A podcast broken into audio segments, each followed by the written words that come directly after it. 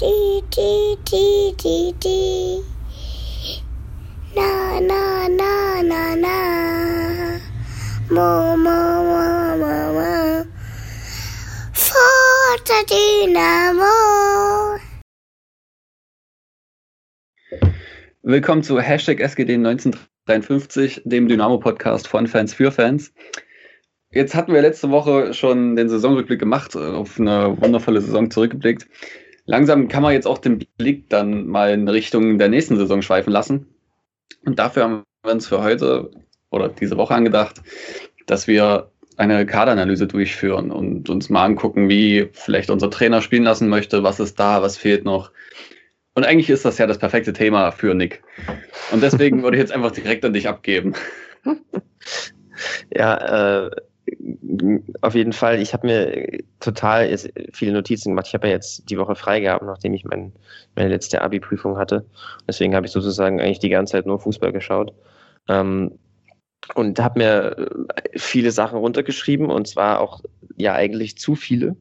Deswegen haben wir uns in, in, in, in der Gruppe gedacht, dass wir etwas davon auslagern und das so als, als Text, als, als so ein bisschen als Blog-Eintrag ähm, in Ergänzung zu dem, was wir dann gleich alles besprechen werden, ähm, veröffentlichen werden. Dort, hab, ähm, da, dort haben wir sozusagen einen Text, der vor allem sich um die theoretischen und, und wissenschaftlichen Grundlagen zu, zu, ja, zur Kaderzusammenstellung ähm, äh, ja, behandelt, der, der, der, der auch einige Fragen aus Social Media nach dem Entwicklungspotenzial beispielsweise oder nach Positionen an sich aus einer theoretischen Perspektive betrachtet und ähm, der auch die, die grobe Alters- und Vertrag, Vertragsstruktur bei Dynamo betrachtet. All diese Sachen haben wir, haben wir sozusagen ja, bearbeitet, aber wollen wir nicht in die Folge mit reinnehmen, weil es sonst einfach viel, viel, viel zu viel wird. Deswegen hier kurz der Hinweis, bevor wir starten, dass wir das als Gesundheit, Gesundheit dass wir das, dass wir das als Ergänzung auf, auf Twitter oder über Social Media ähm, dann noch veröffentlichen werden. Was wir jetzt machen wollen, ist wirklich die, sozusagen die konkrete Detailarbeit, also über die Strategie und die Taktik von Schmidt reden und dann auf die Einzelspieler eingehen. Also was, was gerade schon richtig gesagt, Martin, was ist da, was braucht Dynamo noch? Und äh, solche Fragen wollen wir einfach diskutieren und äh, auch ein bisschen da in der Hinsicht auf mögliche Neuzugänge zu sprechen kommen. Um da gleich anzufangen und sozusagen erstmal eine Grundlage für die, äh, für die Diskussion über die Einzelspieler zu legen, ähm, lohnt es sich, neben den, wie gesagt, den wissenschaftlichen, theoretischen Grundlagen, äh, die in dem Text dann zu finden sind, auch auf die, das System Schmidt nochmal ein bisschen Blick zu werfen, weil wir, wenn du wir Spieler verpflichten müssen, die in das System passen, damit wir dann auch äh, erfolgreich sind. Das ist ja logisch und äh, offensichtlich.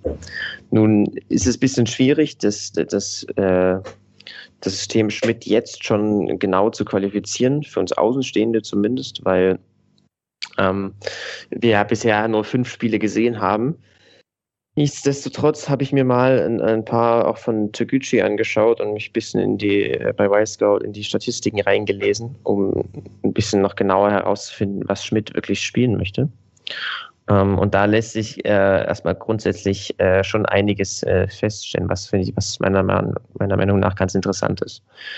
Grundsätzlich spielt Schmidt ja einen Fußball und das haben wir alle gesehen jetzt in den letzten ähm, Wochen der sehr flexibel ist, ähm, der auch sich häufig an den Gegner anpasst, der aber aufgrund, also auf, auf einigen wirklich grundlegenden Prinzipien beruht. Und die sind angelehnt an diesen typischen, ich sag mal, Red Bull-Fußball. Also alles, was ähm, mit in dem, in dem Kosmos RB, Ralf Rangnick äh, etc. Äh, so zu verorten ist. Ähm, da, kommt auch äh, Alexander Schmidt her, der halt wirklich, und das haben wir auch in den letzten fünf Spielen gesehen, ähm, vor allem auf diese Aktivität und auf die Dynamik im eigenen Spiel Wert legt. Und das bedeutet, dass er strategisch gesehen wirklich einen Fokus auf das hohe Pressing legt und äh, die grundlegende Idee verfolgt, wirklich einen riesigen Druck zu erzeugen, auch in gewisser Weise Chaos beim Gegner, um dann ähm, hohe Ballgewinne zu erzielen und äh, daraufhin schnell umzuschalten und ähm, Tore zu äh, erzielen. Das ist so die grundlegende äh, Idee oder der Hauptfokus der, der, der Schmidt, äh, des Schmidt-Fußballs. Ähm, im Vergleich zu Markus Kaczynski davor ähm, ist auch noch aus dem zu erwähnen, dass er auch im tiefen Verteidigen aktiv sein will, dass er sozusagen wirklich diesen Willen, den Ballgewinn zu erzeugen zu wollen, wirklich fördert und wirklich bei den Spielern in jeder Aktion sehen will und eben nicht ähm, möchte, dass man sich passiv, dass man sich passiv zurückzieht und einfach nur versucht, den Strafraum irgendwie zu verteidigen. Ähm, das ist ein ganz, ganz entscheidender Punkt, der sich dann auch auf die, auf die Kaderplanung äh, auswirkt. Wenn wir den Ballbesitz anschauen bei Schmidt, da ist noch Ergänzung, ähm, lässt sich sagen, dass der eigentlich, jetzt sagen wir mal, nicht im Fokus steht. Nichtsdestotrotz, wenn Dynamo mal den Ball hat, durchaus äh, Schmidt durchaus einige äh, Ideen ähm, haben möchte. Im Großen und Ganzen lässt sich sagen, dass wir da auf jeden Fall sehr mutig spielen lassen möchte, sehr vertikal und auch sehr dynamisch. Also ich habe mir beispielsweise bei Toguchi einige Spiele angeschaut, wo sie etwas mehr vom Ball hatten wo man jetzt sagen wir mal jetzt kein riesiges Positionsspiel sehen konnte, aber nichtsdestotrotz immer diese, diese Aktivität, die immer ganz, ganz viele vertikale Pässe dabei gehabt, ein sehr dynamisches Spiel sehen konnte. Das ist das, was, was der Schmidt auszeichnet. Und dafür brauchst du jetzt die richtigen Spieler. Und äh, das schauen wir uns heute an. Mhm Vorher lässt sich nochmal, muss man aber, um sozusagen den ganzen Kader planen zu können, nochmal auf die Grundordnung ähm, schauen. Und das ist eine Frage, die schwierig, sagen wir mal, zu beantworten ist für uns jetzt. Ähm, wir können vielleicht, vielleicht äh, könnt ihr dann auch noch was dazu sagen. Ähm, Im Großen und Ganzen wissen wir halt einfach noch nicht, ähm, was Schmidt so wirklich auf den, auf der, aufs Feld bringen möchte ähm, und wie er sozusagen seine strategischen Prinzipien, die ich gerade erklärt habe, dann wirklich auch umgesetzt haben möchte. Das ist, kann man jetzt, kann man jetzt wirklich echt nur eigentlich nur spekulieren. Ähm, ich habe mir dazu auch ein bisschen die Statistik angeschaut äh, und glaube deshalb, dass es äh, auf jeden Fall eine Viererkette wird in den meisten Spielen ähm, und vermutlich insgesamt ein, Raut, ein, Rautensystem, also das ist das, was er in dem Duisburg-Spiel beispielsweise spielen lassen hat, kann aber natürlich nicht zu 100 Prozent sagen, dass das äh, wirklich so sein wird. Hinsichtlich der, der Grundordnungsfrage kann man nochmal ähm, einen Blick aufs letzte Jahr werfen, was ich ganz interessant finde. Und das ist das, was wir letztes, letzte Folge nicht mehr geschafft haben. Ähm, diese, diese letzten Saison haben wir ja äh, in diesem 4-3-3, 4-3-1 angefangen. Und das kam dann auch immer über die Saison ein paar Mal wieder. Haben aber dann im Herbst auf dieses 3-4-1-2 umgestellt was grundsätzlich nicht viel geändert hat. Also Ballbesitzzahlen, ähm, Positionsangriffe, lange Pässe, Flanken, ein PPTA-Wert, also die Pressing-Intensität, das ist alles sehr ähnlich äh, geblieben. Ähm, aber es lassen sich einige interessante Unterschiede ähm, erkennen. Und dahingehend auch äh, einige Rückschlüsse auf den Kader ziehen. Es ist nämlich so, dass wir letztes Jahr, äh, wenn wir Dreierkette gespielt haben, im Vergleich zur Viererkette eine, eine ähnliche, sagen wir mal, Qualität an Chancen erspielen konnten, allerdings daraus deutlich mehr Tore gemacht haben. Das heißt, offensiv ähm, bei einer Dreierkette deutlich mehr überperformt haben als mit einer Viererkette. Ähm, das zeigen vor allem die XG-Daten, wo die ähm, bei einer Viererkette bei 1,25 liegen und bei einer Dreikette bei 1,27. Das ist eigentlich statistisch kein signifikanter Unterschied. Jedoch, äh, wenn wir auf die Tore gucken, sieht man dann eben genau den. Also wenn wir also mit einer Dreikette haben wir äh, knapp 0,3 Tore mehr gesch geschossen als erwartet, während wir bei einer Viererkette auch, ja, also wie, wie die XG-Daten sagen, ähm, 1,25 Tore geschossen haben, also sozusagen überhaupt nicht überperformt haben, was die Offensive angeht. Das zeigt ähm, im Hinblick auf den Kader, eben, dass man es mit der Dreierkette geschafft hat, die Einzelspieler besser einzubinden. Wenn wir zum Beispiel an unser Sturmduo denken, was äh, da Ferner und Hosiner, die, äh, oder Sohm kann man auch noch mit dazu zählen, die äh, in der Doppelspitze in diesem System 3-4-1-2 deutlich individuell deutlich besser aufgehoben sind als äh, bei einer Viererkette, wo sie dann den einzelnen Stürmer geben müssen. Bei, letztes Jahr haben wir außerdem mit dieser Dreikette deutlich weniger Chancen zugelassen, weniger Gegentore kassiert und auch äh, äh, so defensiv weniger überperformt als mit der Viererkette. Da ist es nämlich so, dass wir bei einer Viererkette ähm, 0, zwar 0,8 Tore kassiert haben nur, aber Chancen zugelassen haben, die, die wenn wir uns den XGA, also Expected Goals Against Wert anschauen, ähm, eine Qualität von 1,32 Toren und Gegentoren pro Spiel hatte. Das bedeutet sozusagen, dass die Dreikette auch defensiv uns deutlich äh, äh, stärker äh, gemacht hat und deutlich weitergebracht hat. Dazu kann man auch noch ergänzen, dass man äh, mit einer Dreikette wenig Konter zugelassen hat. Ähm, bei einer, bei einer Viererkette haben wir 3,25 Konter pro Spiel zugelassen und bei einer Dreikette nur noch ungefähr die Hälfte davon. Auch das hat uns sozusagen wieder gezeigt, dass die, dass der, dass die Dreikette besser zum Kader gepasst hat und ähm, äh, ja einfach die Einzelspieler besser eingebunden hat und für die Konterabsicherung und für die Defensive etwas sinnvoller war. Das hat aber allerdings auf der Spielweise von Markus Kocinski beruht. Also wirklich dieses, äh, diese, wo wir eine gewisse Passivität drin haben, einen Fokus auf die Defensive und einen Konterfokus. Bei Schmidt äh, ist es anders. Und da und auch trotz, das, trotz dessen, dass diese, äh, dass die Viererkette letztes Jahr, wie die Statistiken gerade gezeigt haben, weniger zum Kader gepasst hat, glaube ich jetzt, dass äh, wir nächstes Jahr trotzdem Viererkette spielen werden. Ähm, wie gesagt, ich habe mir Toguchi angeschaut, da hat Schmidt äh, 14 Mal mit Raute gespielt, also ein 4-Raute-2-System, 5 Mal mit einem 4 zu 3-1, 4 für 2 Hybrid. Ähm, und nur zweimal insgesamt mit Dreierkette. Und das ist für mich ein ganz klares Indiz in Kombination damit, dass wir, ähm, dass wir beispielsweise auch im Duisburg-Spiel eine Viererkette gespielt haben, dass er äh, eine, eine Raute spielen möchte. Ähm, er wird sicherlich flexibel agieren, auch mal ein 4 zu 3-1 oder ein 3-1-4-2 äh, spielen lassen, was er jetzt auch in den letzten Spielen hatte. Aber im Großen und Ganzen halte ich es einfach für sehr wahrscheinlich, dass, wenn wir uns gerade diesen typischen RB-Fußball angucken, dass er da auf eine Viererkette sitzt. Ähm, diese Viererkette ähm, agiert bei Schmidt und jetzt wird es wirklich wichtig für die, als, als Voraussetzung für die folgende Diskussion zu den Einzelspielern, es ist ganz wichtig, ähm, welche sozusagen welche Anforderungen die diese jeweiligen Systeme unter Schmidt an die Spieler setzen.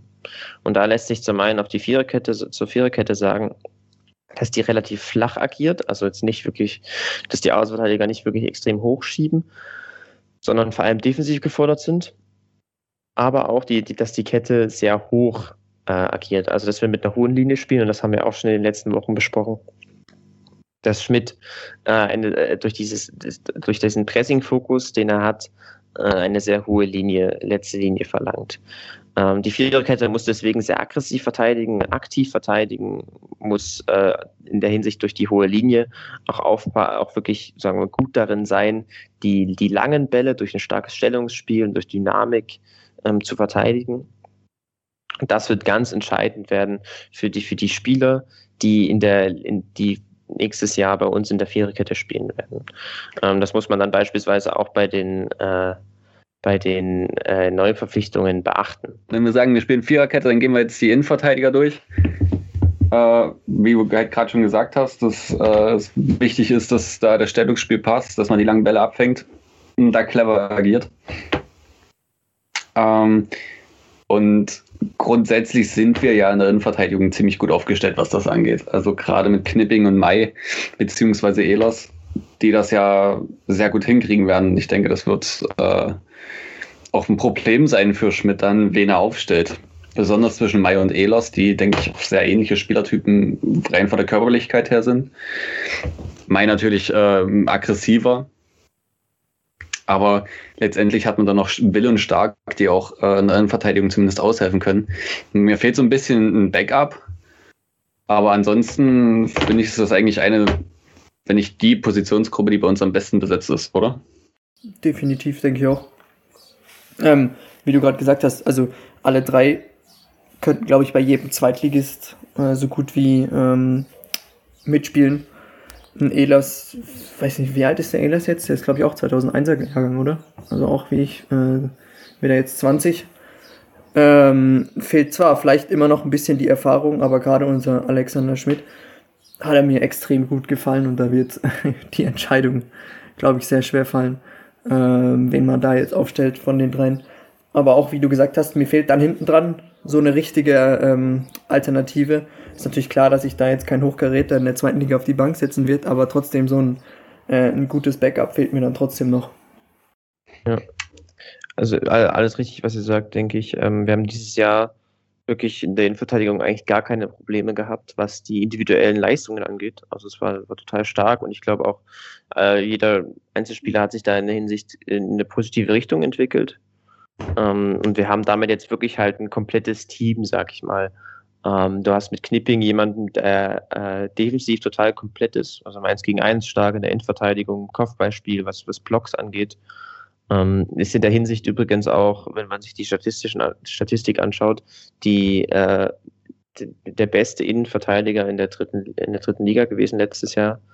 Ähm, er hat jetzt beispielsweise ähm, mit 9,8 Luftzweikämpfen ähm, und da mit einer Erfolgsquote von 57,2 Prozent die, äh, die beste äh, Performance in, bei, bei Dynamo, aber auch in der gesamten Liga. Ähm, Zudem ist Knipping auch mit Ball wichtig, weil er eben da halt diesen linken Fuß hat, was jetzt nicht so äh, äh, ja häufig vorkommt. Also deswegen kann er halt wirklich diesen linken Innenverteidiger stark spielen, kann dort linienbrechende Pässe aus, von dort aus starten. Das äh, sehe ich auch äh, als eine seiner Stärken an, muss ich sagen. Ich meine, es wurde jetzt gesamttaglich nicht so oft gefordert und manchmal er auch ein, zwei lange Bälle zu viel gespielt. Aber wenn man ihn das ein bisschen, also wenn man das gesamttaktische System da ein bisschen ändert, ein bisschen ballbesitzorientierter macht, dann äh, kann er, glaube ich, auch da richtig glänzen.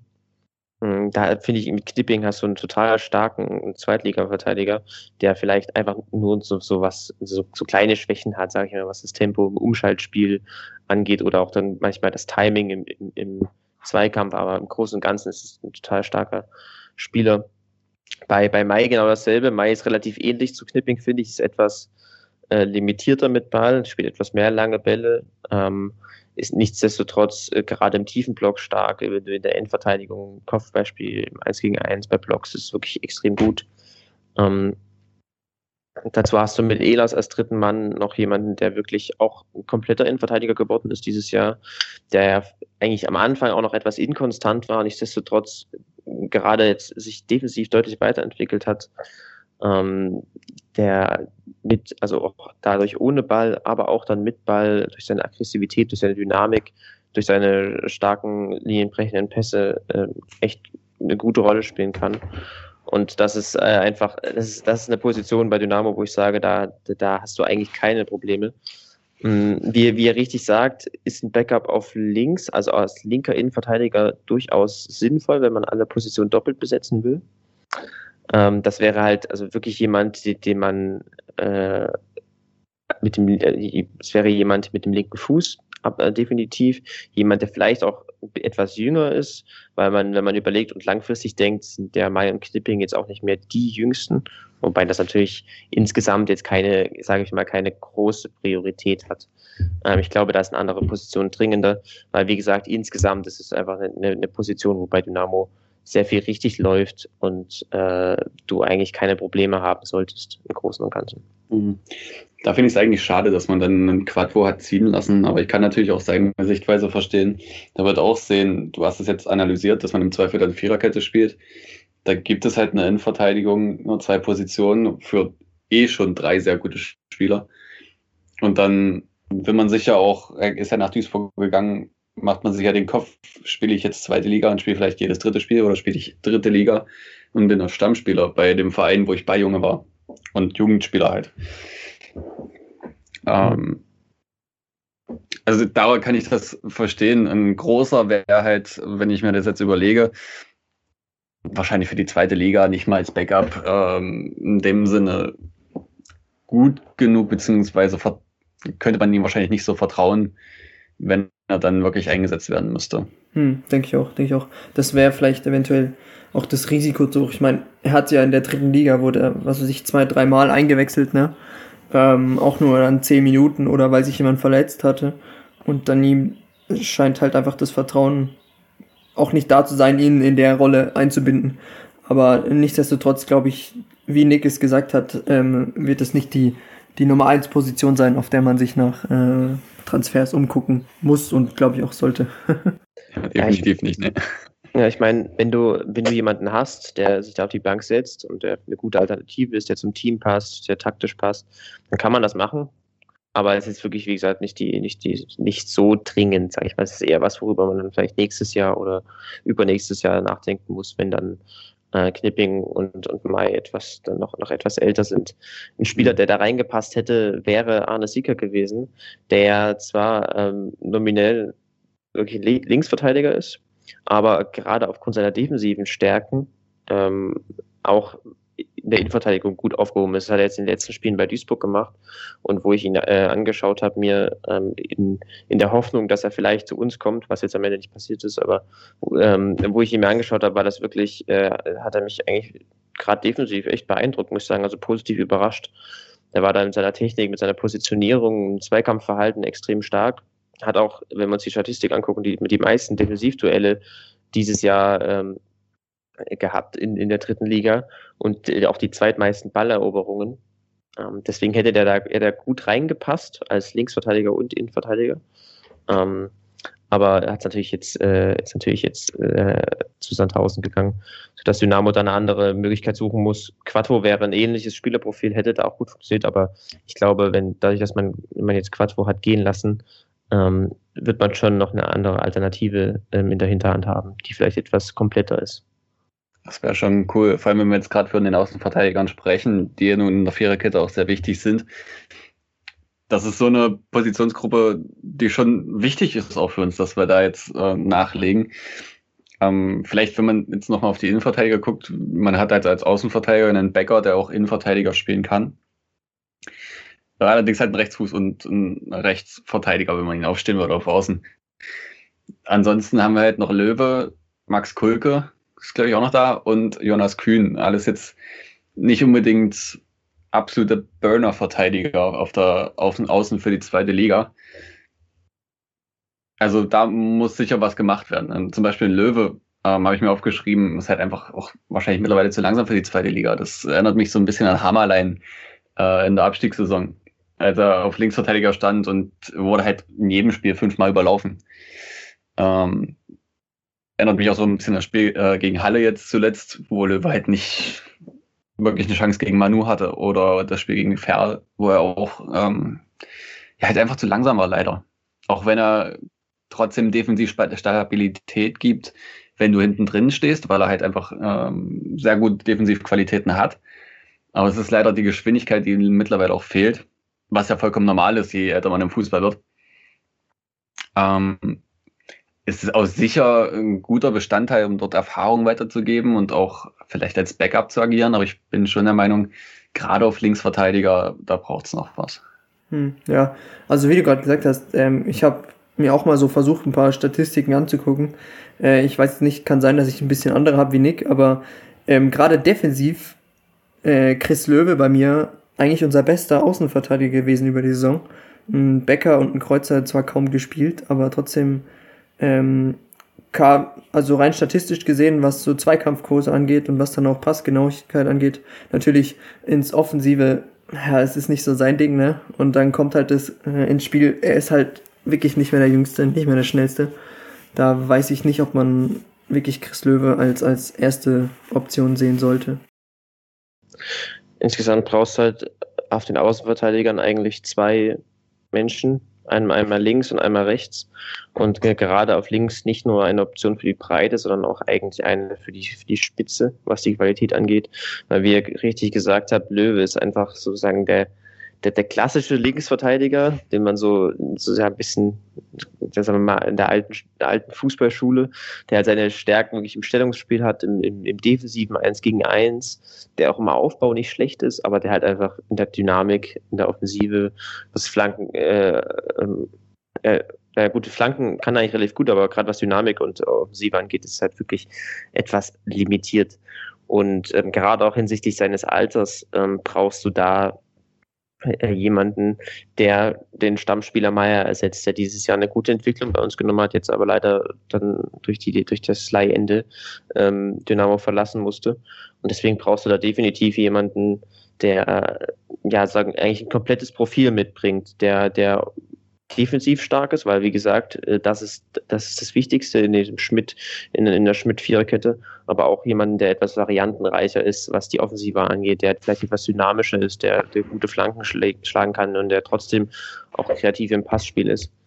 Ähm, da brauchst du auf, auf links definitiv jemanden, und wenn wir auf rechts gucken, sieht es eigentlich ähnlich aus. Du hast mit Becker jemanden, der, der, der glaube ich, ganz gut in dieses Schmidt-System passt, weil er eben ein sehr aggressiver, direkter Außenverteidiger ist, der, der wirklich in, der, in seinen defensiven ähm, auf der, auf der defensiven Ebene, was das Zweikampfverhalten, das, das defensive 1 gegen 1 Stellungsspiel angeht, ähm, gut dazu passt, der auch nicht, nicht so undynamisch ist. Das bedeutet, dass er sozusagen auch wirklich mal also gut damit klarkommen wird, denke ich, die, die hohe Linie zu spielen.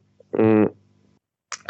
Da würde ich, da auf der rechten Seite würde ich deswegen sagen, dass man vielleicht nach einem Backup sucht, äh, das wirklich ja auch ein komplettes Profil mitbringt, das optimalerweise auch etwas offensiv, auch etwas offensiver ist oder etwas technischer im, im Vergleich zu äh, Becker. Aber ich denke, ich denke da, da, da braucht es auch noch jemanden, der da ein bisschen die Breite äh, gibt. Wenn wir da schon jetzt auf der Position sind, Rechtsverteidiger, hatten wir jetzt heute beziehungsweise, wenn ihr es hört, gestern, ähm, das neue Gerücht Niklas Sommer, der momentan beim DRC Dunajska Streda spielt, erste slowakische Liga. Ähm, 23 Jahre jung. Sieht so ein bisschen aus wie so eine Mischung aus äh, Ramsey und ähm, Merschel. Wenn ich mir so die Haare angucke und dazu das Gesicht von äh, Ramsey nehme, dann ergibt das Niklas Sommer. Ähm, Man sollte vielleicht noch erwähnen, einer der größten deutschen FIFA-Streamer also auf Twitch ziemlich erfolgreich. Äh, 200.000 Instagram-Abonnenten. Also es ist kein, kein Unbekannter, der da kommen würde. Aus der, aus der Diavosie-Clique kommt der. Oh, okay.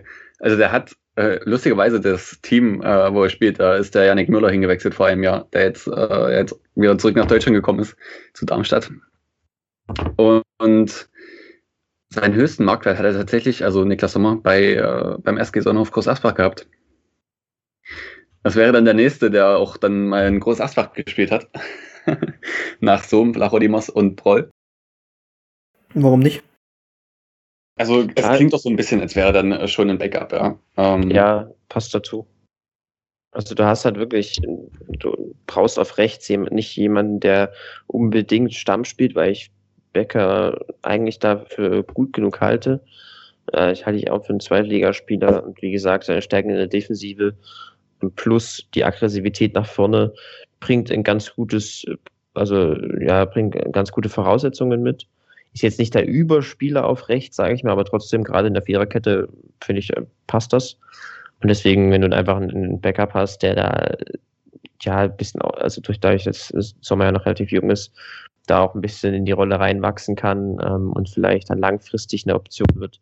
Das finde ich klingt äh, schlüssig auch wenn ich mir ihn jetzt noch nicht äh, genauer angeschaut habe. Konntest du auch nicht, hattest keine Zeit dafür, denke ich mal. Nee, genau. so einen halben Tag, schwierig. Hast du noch was dazu, was noch vielleicht noch für die Außenverteidiger wichtig wäre in dem System von Patrick, äh, Patrick Schmidt, sag ich schon, äh, von Alexander Schmidt? Ja, grundsätzlich nicht so viel. Ähm, es ist halt wirklich, wenn wir, wenn wir die Viererkette spielen, wie gesagt, geht es vor allem um diese defensive Stabilität, ähm, um, das, um das aggressive Pressing, um, um ein gutes Zweikampfverhalten und um auch ja, ein gutes Zurechtkommen mit dieser hohen Linie, ähm, dass du eben nicht durch beispielsweise bei Löwe äh, könnte ich mir vorstellen, dass du, dass du da halt durch sein fehlendes Tempo da einige Male überspielt werden könntest. Ähm, in, da, in dieser Hinsicht ist halt wichtig, dass die, die Außenverteidiger darauf eingestellt sind, dass sie ähm, Dynamik mitbringen, aber trotzdem defensiv stark sind. Das wird das Entscheidende und ähm, wie gesagt, äh, da, da wird man definitiv schauen müssen, ähm, dass man da auf links ähm, eine gute, eine gute Stammoption findet. Äh, und habe ich ja vorhin auch schon gesagt, Zicker wäre da eine coole Alternative gewesen, meines Erachtens nach. Ähm, aber hat sie ja da jetzt leider zerschlagen. Grundsätzlich gibt es aber auch Alternativen auf dem Markt, sodass ich glaube, dass man das gut hinbekommen wird ähm, wenn man sich in den nächsten Wochen dann nochmal auf den Linksverteidiger, nach dem Linksverteidiger umsieht. Vielleicht können wir dann äh, ja, mal ins Mittelfeld gehen.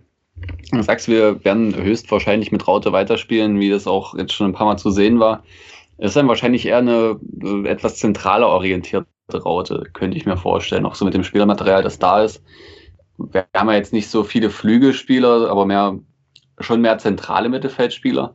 Wobei ich sagen muss, wenn du Raute spielst, dann braucht es da sicher auch noch ein, zwei Spieler. Einen für die Stammelf und einen für, oder als Backup, sage ich jetzt mal. Denn wenn ich mir das zentral defensive Mittelfeld angucke, da haben wir stark Will und Kulke momentan ja, starkes Erfahren, er kennt die Liga gut. Ähm, und er hat ja in den Spielen unter äh, Schmidt gezeigt, dass er diese Lethargie, die er teilweise in der Saison hatte, ablegen kann und dann auch wirklich ein sehr wichtiger Pfeiler für diese Mannschaft sein kann und ist. Aber wenn nicht, ist er halt auch eine Gefahr für die Stabilität äh, des ganzen Systems, weil er dann, wenn du als Einzelner auf der Sechs spielst, musst du diesen Raum vor der Abwehr unter Kontrolle haben. Denn wenn nicht, dann gerät deine Abwehr permanent unter Druck. Ähm, da ist dann schon eher ein Paul Will mit seiner auch Spielübersicht und Spielintelligenz vielleicht auch schon ein Stück, weiß nicht, ich würde ihn vielleicht ein Stück vorstark sehen. Aber wenn man überlegt, dass man mit zwei Achtern spielt in der Raute,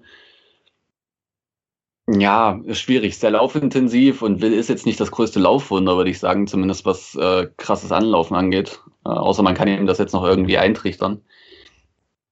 Aber er ist ja schon, schon auch etwas stabiler gebaut. Ja, er hat ja auch einen Körper, den er einsetzen kann und das geht dann manchmal zu Lasten von Schnelligkeit und Spritzigkeit. Ich weiß nicht, wie ihr das seht. Na, du hast halt grundsätzlich, brauchst du auf der 6, ähm, hast du sozusagen dieses balancierende Element drin, sage ich mal. Du hast die, wirklich diesen Anker-Sechser vor der Abwehr, der halt vor allem für die Konterabsicherung wichtig ist, fürs Gegenpressing wichtig ist und der sich nicht zu hoch herauslocken lassen darf und äh, der deswegen halt wirklich vor allem defensiv stark sein muss, aber auch in gewisser Weise die äh, in, in diesem ja sehr mutigen und vertikalen Aufbau aus der Tiefe Tiefe trotzdem involviert sein muss und trotzdem seine Stärken haben muss, was das was das Passspiel angeht. Ähm, und ja, wie du richtig sagst, haben wir halt da äh, für diese ähm, Rolle haben wir zwei Leute, und das ist Stark und Will. Kulke würde ich da mal ein bisschen rausnehmen, ich weiß nicht, wie ich ihn so richtig da einordnen soll. Und ähm, mit Will und, und, und Stark hast du da, glaube ich, dann äh, ein gutes Paar. Äh, mit Will jemanden, der wirklich meines Erachtens nach Stamm spielen könnte, der, sehr komplett ist, aufbaustark und kreativ, gerade mit seinen langen Bällen, ähm, aber auch trotzdem äh, defensiv aggressiv ist und robust. Also er hatte, das, das finde ich ganz cool, hat äh, im Mittelfeld bei uns zehn Balleroberungen und eine Zweikampfquote von 60 Prozent, was im Mittelfeldvergleich sehr gut ist äh, in der Liga. Ähm, aber trotzdem dazu auch noch spielt er mindestens äh, also, äh, einen Steckpass pro Spiel. Äh, und ja, ist somit auch mit Ball äh, gefährlich was ihn zu einem sehr kompletten Spieler macht und deswegen auch zu dem Sechser, den ich da spielen lassen würde in der Raute. Bei, bei Stark ähm, hast du richtig gesagt, es ist halt etwas, ein bisschen hast du halt Probleme mit der Dynamik und da und damit, dass er im Aufbau etwas einseitiger ist als Stark, deswegen äh, als Bild, deswegen würde ich ihn eigentlich eher nicht als Anker-Sechser sehen wollen. Aber dadurch, dass er in die Achterrolle noch weniger passt, ähm, glaube ich, dass er da als Backup ganz gut funktionieren würde. Ähm, zudem, wenn wir 4-3-3 spielen würden, ähm, beziehungsweise 4-2-3-1, was Schmidt manchmal macht, ähm, als bisschen offensivere Variante, da könnte ich mir dann vorstellen, dass die beiden mal zusammenspielen. Mhm. Im Großen und Ganzen glaube ich aber, dass diese Position, gerade wenn man Raute plant, äh, ganz ordentlich besetzt ist. Viel äh, bedeutender wird dann, glaube ich, halt die Achterrolle, ähm, wo wir sehr wenige Menschen dafür haben aktuell. Ich finde schön, wenn du immer Menschen sagst, als würden wir Katzen spielen. Aber wir einigen uns auf Spieler. Ähm, ja. Also für die achte Position ist schwierig. Ne? Ähm, wenn ein Weihrauch gesund ist, bin ich mir sicher, dass auch er dort spielen könnte. Allerdings sehe ich ihn lieber auf der 10. Bin mir auch sicher, dass ein Merschel das spielen kann. Das ist natürlich schade mit dem Kaderabgang. Kader wäre einer gewesen, der das definitiv spielen kann, äh, für den das wahrscheinlich die beste Position wäre. Vielleicht kann man den ja nochmal ausleihen. 500.000 mitnehmen und dann nehmen wir ihn wieder zurück.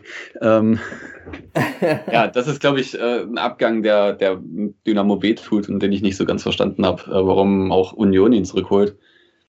Ja, die sehen vielleicht irgendwas. Ähm, wer weiß, vielleicht wird auch wieder ausgeliehen. Er hat ja jetzt die Möglichkeit, sich über den Sommer zu, zu bewähren im Training. Und dann haben sie ja geschrieben, dann schaut man so nach dem Motto, was mit ihm passiert. Weil, ja, also ich glaube, die Leistungen müssten schon nochmal weiter so nach oben gehen, dass er sich da in den Kader etablieren könnte. Mhm. Ja, ich, ich glaube nicht, dass Kader da bei Union wirklich jetzt in naher Zukunft irgendwas in Richtung Stammspieler äh, werden wird. Ich kann mir halt vorstellen, dass einfach, also dadurch, dass die Option, die Rückkaufoption halt ausgelaufen ist zu dem Datum, dass man halt sagt, okay, wir erwarten, dass sein Wert weiter steigt und deswegen holen wir ihn jetzt zurück.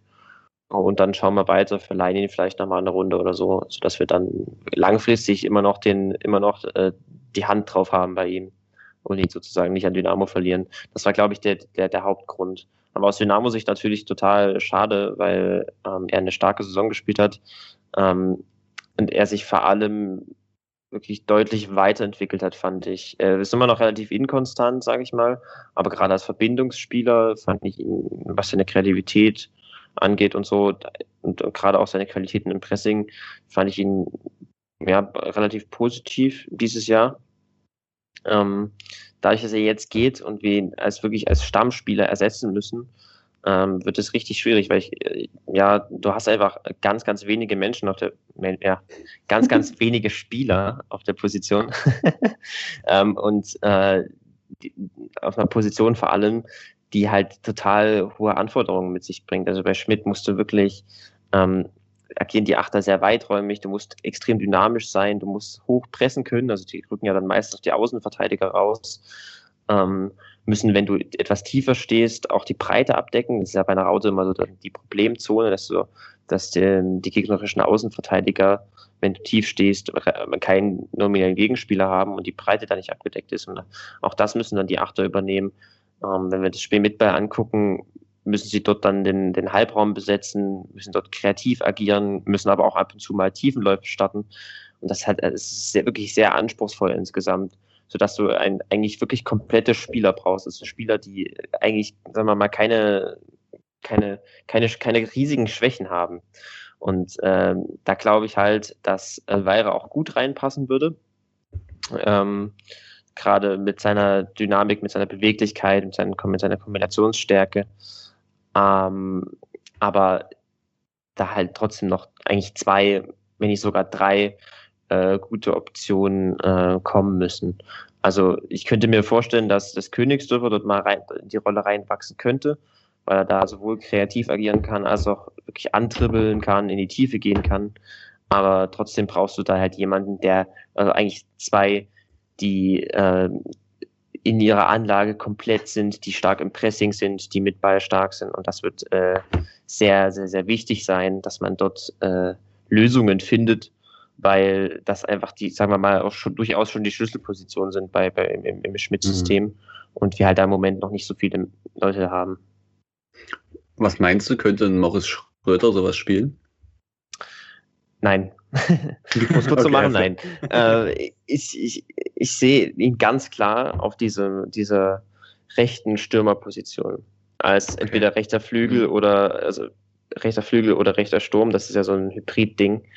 Ja. Ähm, können wir dann gleich nochmal drauf, drauf zurückkommen. Aber ja, ne, ich, ich habe mich noch gerade gefragt, äh, wenn wir jetzt, wenn ich jetzt gerade ja, eh bei Gerüchten bin, äh, ein Korbos wäre sicher ideal.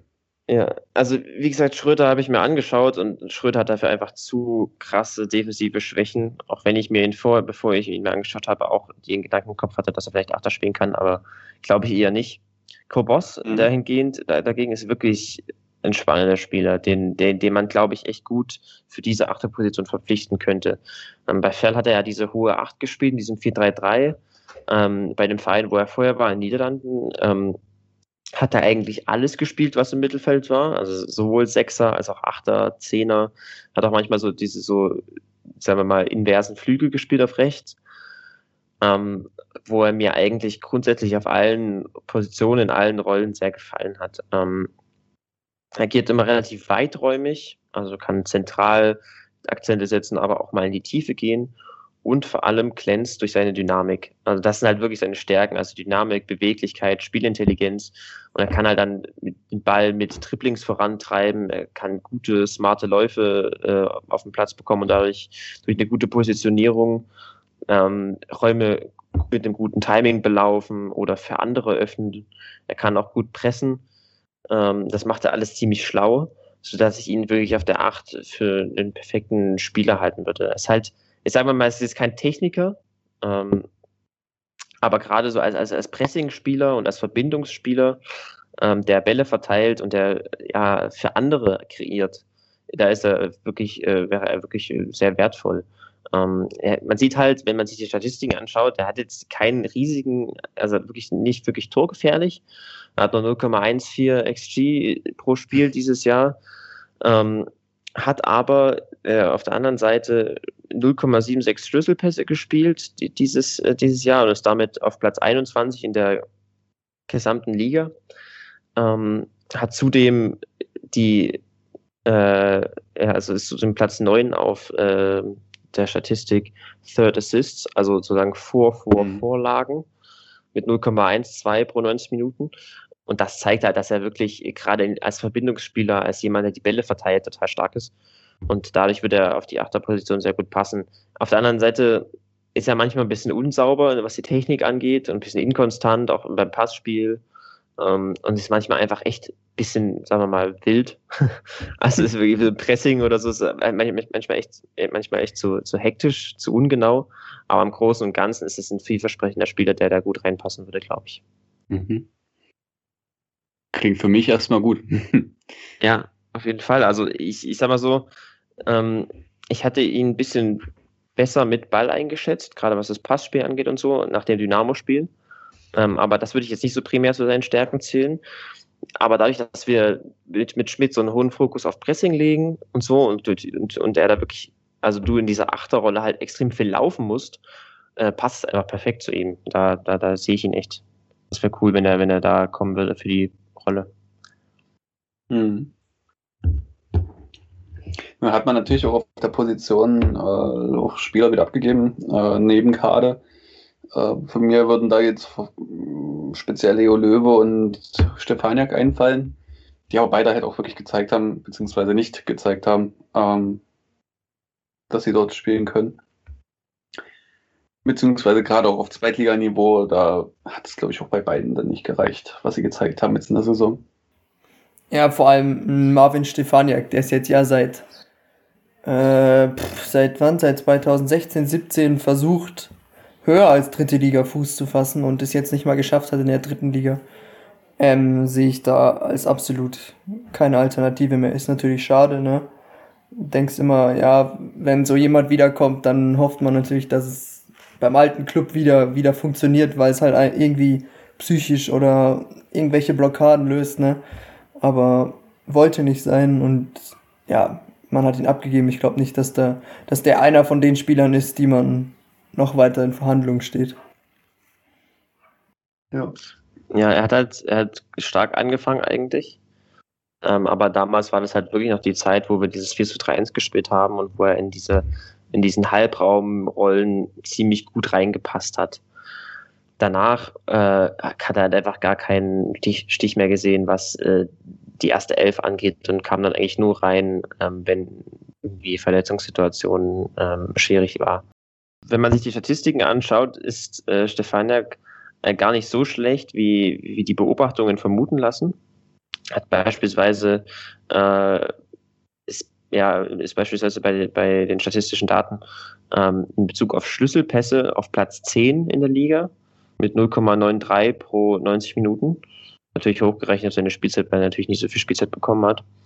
Ähm, ist auch auf Platz 7, was die, was die Vorvorlagen angeht, also Second Assists, ähm, sozusagen im Passspiel eigentlich relativ gut gewesen dieses Jahr. Darüber hinaus aber natürlich nicht viel. Also dann darüber hinaus kam nicht viel, sowohl was die Torgefahr angeht, die Dynamik äh, etc. Das war alles relativ unglücklich. Ich glaube schon, dass er irgendwann nochmal dritte oder vielleicht sogar zweite Liga ähm, machen könnte oder Fuß fassen könnte, wenn er halt wirklich in dem Ballbesitzsystem perfekt eingebunden wird. Da sehe ich schon noch Potenzial. Aber trotzdem kann ich es nachvollziehen, dass man da sich nicht weiter um ihn bemüht, weil man eben auf der Achterposition jetzt andere, äh, andere Profile braucht und äh, die Leistungen in der letzten Saison von ihm da jetzt nicht den, äh, den Anschein gegeben haben, dass er da reinpassen würde. Ja, ich finde auch körperlich, weißt du, ähm, in dem Zweikampf, er ging immer viel zu schnell zu Boden. Also es war so, er kam jemand, hat mal ein bisschen die Schulter rausgemacht und dann war er direkt, direkt weg. Ich meine, das wird jetzt ja auch nicht einfacher in der zweiten Liga. Ne? Ich glaube eher, eher äh, das wird noch intensiver werden, was die Zweikämpfe angeht, wenn man da sieht, äh, wer da rumspielt. Deshalb, ich wäre schön, wenn er es irgendwann mal wieder schaffen würde, würde mich freuen für ihn. Aber ich, äh, mit Dynamo war es das, glaube ich. Ja, das denke ich leider auch. Wenn man jetzt in dieser Raute eine Position weitergeht, dann äh, kommt man auf einen Zehner, den man auch so ein bisschen theoretisch als falsche Neun interpretieren könnte. Ja, genau. Ähm, hat man ja auch viel in unserer letzten Saison, dass wir teilweise mit drei Stürmern im Anlaufen gespielt haben. Also es ist sicher, du wirst es uns gleich erklären, äh, eine Rolle auch dann äh, von dieser Spitze der Raute, dass äh, im Anlaufen sich mit nach vorne zwischen die Stürmer schiebt und versucht ähm, sowohl den Sechser als auch vielleicht einen Innenverteidiger mit anzulaufen, je nach Pressing-Situation, oder? Genau, absolut richtig. Ähm, der, der Zehner ist auch eine, eine, sehr entscheidende Position in der Raute, weil er eben äh, defensiv und offensiv wichtige Rollen einnimmt. Und das ist richtig gesagt, äh, wir, wir pressen meistens in so einem 4-3-3 oder halt wirklich 4-3-3 mit falscher 9. Ähm, aber du hast halt den Zehner, egal wie es, wie die Struktur rundherum aussieht, du hast den Zehner immer als Mittelpunkt. Und er ist da wirklich, äh, muss im Pressing da mit anlaufen, muss aufmerksam sein, muss, muss konsequent sein, muss auch gute, gut mit seinem Deckungsschatten arbeiten. Auf der anderen Seite ist er mit Ball dann das kreative Zentrum, muss sich inzwischen in den Raum fallen lassen, muss aber auch in die Spitze gehen können, muss äh, sowohl kreativ und kombinationsstark sein, aber halt auch torgefährlich. Und das muss, das verlangt auch in dieser Hinsicht wieder ein Spieler, der sehr komplett ist. Ähm, wo ich aber denke, dass wir im Gegensatz zu den Achterpositionen da durchaus Spieler für haben. Ich äh, sehe beispielsweise Merschel, der diese Saison das ja schon eigentlich ziemlich oft gespielt hat. Ähm, auch der Kauzinski kann man ja den Zehner so ein bisschen als, gerade im Anlaufen, als ähnliche Rolle bezeichnen. Ähm, da glaube ich, dass Merschel da gut reinpasst, weil er eben äh, durch sein, ja, also physisch stark ist, im 1 gegen 1, stark ist bei hohen Bällen, aber halt auch, was man vielleicht nicht aufgrund seiner Statur jetzt nicht erwarten würde, trotzdem sehr beweglich ist, sehr kreativ, torgefährlich. Ähm, und damit einfach, glaube ich, perfekt da in diese Zehnerrolle reinpassen würde. Auch was ich mir auch vorstellen könnte, ist, dass da Hosiner spielen kann, der mir, der, der mir halt einfach durch diese dadurch, dass wir dann so, so, so, so Flügel-Stürmer-Hybride spielen, auf, auf, äh, also ganz von, ähm, ist er mir dafür einfach ein bisschen zu undynamisch, weil er dort einfach, dort müsste man halt vor allem in die Tiefe gehen die ganze Zeit. Und deswegen äh, glaube ich, dass er da im Zentrum besser aufgehoben wäre. Dort könnte er seine Torgefahr ausspielen, aber trotzdem seine Kreativität. Ähm, und äh, deswegen glaube ich, dass wir da insgesamt gut aufgestellt sind ähm, mit, den, mit den beiden. Weihrauch könnte da auch spielen, wie gesagt, obwohl ich glaube, dass da, ähm, dass er da auf der 8 äh, besser aufgehoben wäre mit seiner Dynamik. Sodass ich das auf jeden Fall nicht als äh, insgesamt nicht als Problemposition bei Dynamo bezeichnen würde.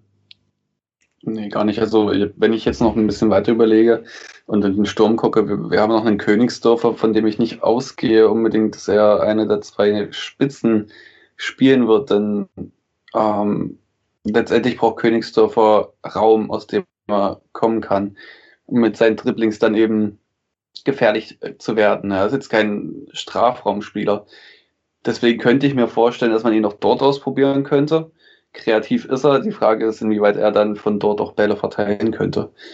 Ähm, das ist was, wo ich mir nicht sicher bin. Ansonsten könnte ich mir neben der Achterposition halt auch ihn dort vorstellen. Aber wie du schon gesagt hast, ein Mörschel ist sicher die Nummer 1 Variante, neben vielleicht auch einem Weihrauch oder bei Hosina bin ich mir nicht sicher, weil Hosina, mm, er hatte zwar seine Momente in der Saison, aber also gerade was das Passspiel angeht, ähm, zum Beispiel den Pass eben auf Königsdörfer gegen 1860 oder auch ähm, den Pass auf Flachodemos in Irding, beziehungsweise es war ja Lotte. ähm, Aber er hat dann doch, ja, weiß ich nicht, er ist ja so ein, so ein kleines Schlitzohr und hat drei Gedanken gleichzeitig, wenn er einen Ball spielt. Und ich weiß nicht, ob das auf so einer Position so das Beste ist. Ja, ich, ich ist schon schwierig vorherzusagen, muss ich sagen. Also, wie, wie, ich denke auch, dass das Merschel definitiv die Eins sein wird. Hosiner wird wahrscheinlich ein bisschen pendeln zwischen den beiden Positionen, zwischen Sturm und äh, Zehnerrolle. Ich glaube, es ist insofern wahrscheinlich, dass er auf der 10 spielt, weil ähm, Schmidt ihn damals ja bei gegen Duisburg da schon so eingesetzt hatte und er mir da eigentlich gut gefallen hat. Aber ja, ähm, ich, ich, ich verstehe, was du meinst. Wer, wer reinpassen könnte, ist natürlich äh, Sacharia, der, oh. auch im, der auch im Gespräch ist. Und der, wirklich, der passt ja dann wirklich, da ich es ja auch bei Toguchi schon mit, mit Schmidt zusammengearbeitet hat, perfekt in diese Rolle. Also wirklich, der Sacharia ist wirklich dieser klare Zehner, der hinter den Spitzen zentral agiert, ähm, der mit Ball eigentlich alle Freiheiten hat, der zwischen die Linien fallen kann, um dann aufzudrehen, der nach links ausweichen kann, um dann mit einem rechten, starken rechten Fuß rein in die Mitte ziehen kann, der aber auch situativ in die Tiefe gehen kann, gerade wenn der Stürmer dann bei langen Bällen sich fallen lässt und dann versucht, den Ball ähm, zu Sararea weiterzuleiten. Ähm, das, das alles kann Sararea, weil er eben so komplett ist offensiv, also was seine Positionierung angeht, äh, die Tiefenläufe, das, das Gegnerschlagende Tripling, es ist alles, sieht alles richtig, richtig gut aus. Und das Gute bei ihm ist auch, dass er dazu auch noch gute Anschlussaktionen findet. Also, dass er wirklich in Kombinationen starkes, kreatives und auch einfach, was ich besonders bemerkenswert finde, sehr ruhig agiert. Also durch seine Erfahrung halt da wirklich viel ähm, Ruhe reinbringt, trotz dass er dynamisch agiert, äh, weiß er in jedem Moment, was er tut und was er, was er, was er tun möchte. Ähm, und ist einfach da echt ein kompletter Spieler. Er kann dann Steilpässe spielen, Steckpässe, kann aber auch lange Bälle spielen, Flanken, äh, kann selber abschließen. Das ist alles, sieht alles echt gut aus, als ich mir angeschaut habe. Hm, hat zum Beispiel ist er auch in einigen Statistiken echt weit vorn dieses Jahr gewesen. Also bei den mit, mit 8,26 Triplings äh, mit einer Erfolgsquote von über 50 Prozent auf Platz 8 in der Liga. Genauso bei den progressiven Läufen ist er Platz 11 bei den Schlüsselpässen 0,95 ist er auf Platz 3 äh, und hat damit halt äh, insgesamt fast 17 Expected Goals und Assists ähm, kreiert, was bedeutet, dass er auch da auf Platz 6 ist in der Liga. Und das ist halt einfach offensiv, ist offensiv echt ein Brett. Das ist, ähm, hm. da, da würde er richtig perfekt reinpassen.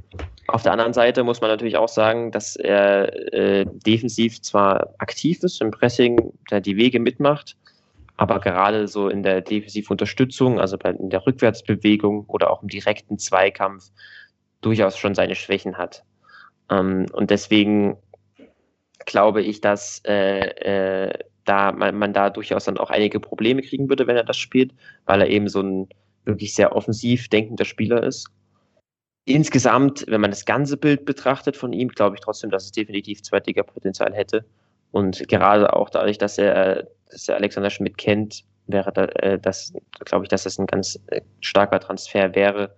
Gerade wenn man Husina auch mehr in dieser Stürmerrolle sieht, bräuchte man ja dann auf der 10 noch einen zweiten und da wäre Sarah perfekt dafür. Stimmt auch, Freunde. ähm, ich vergessen, was ich sagen wollte.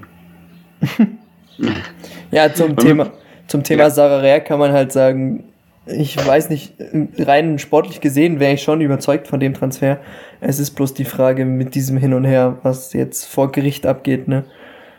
Ähm, ist halt. Na, jetzt sollen sie sich ja irgendwie außerhalb, äh, außergerichtlich einigen. Ja, aber die sind ja so meilenweit entfernt. Also, ja. es ist halt, du hast halt null Planungssicherheit, ne? Und im dümmsten Fall musst du dann irgendwelche Strafen zahlen oder was weiß ich. Deshalb ähm, ja, ich weiß nicht wirklich. Ich finde fand den Transfer sicher cool. Unter Alexander Schmidt hat's ja geklappt. Ne? Ähm, man sagt ja, er wäre so schwierige Persönlichkeit, kann ich jetzt nicht beurteilen.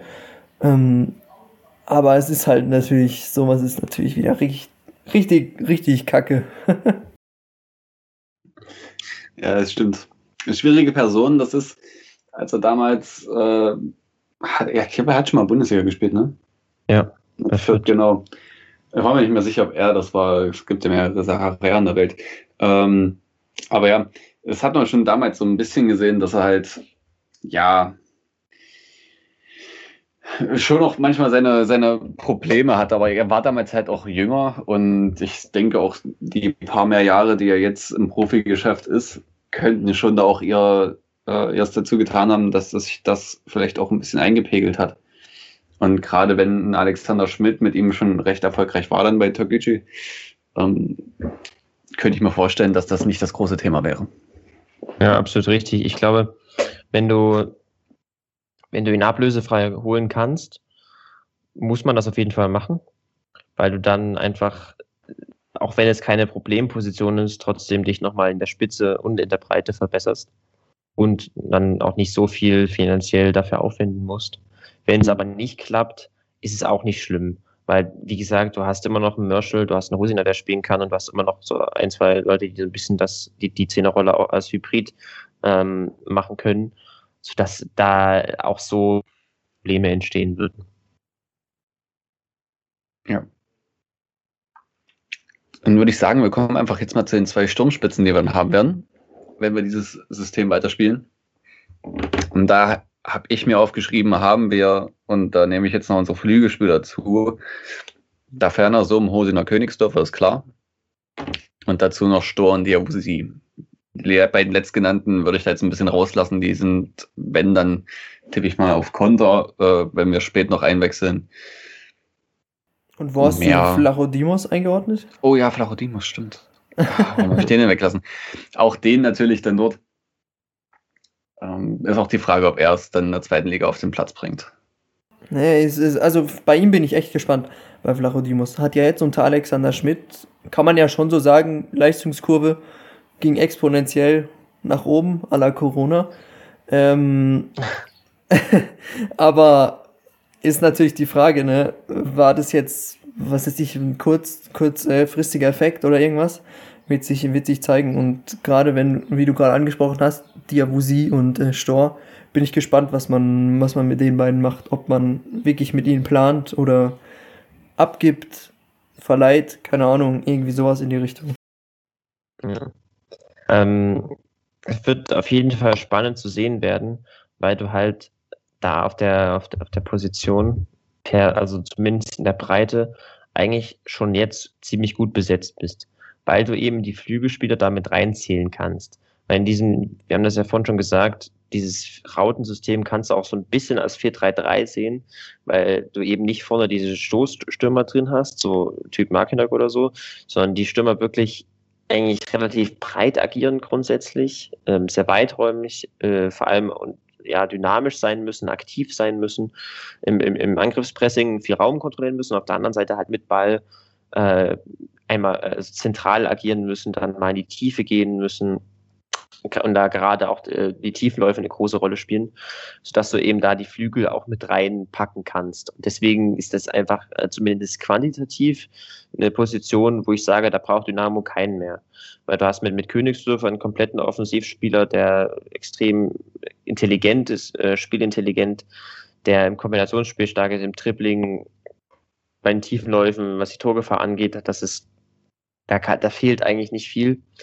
Du hast mit da ferner jemanden, der, der die Rolle links, also als linker Stürmer auch perfekt ähm, machen kann, der eben nicht dieser typische Stoßstürmer ist, sondern halt auch die, durch diese diagonal, äh, zentral, äh, also diagonale, durch die diagonalen Tiefläufe ins Zentrum, so das würde ich sagen, ähm, da wirklich seine, seine Stärken äh, ausspielen kann.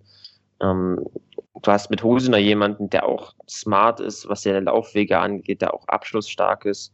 Äh, Hosener ist übrigens der, äh, was äh, Expected Goals und Expected Assists angeht, der elfte, also auf Platz 11 in der Liga mit, mit knapp 15.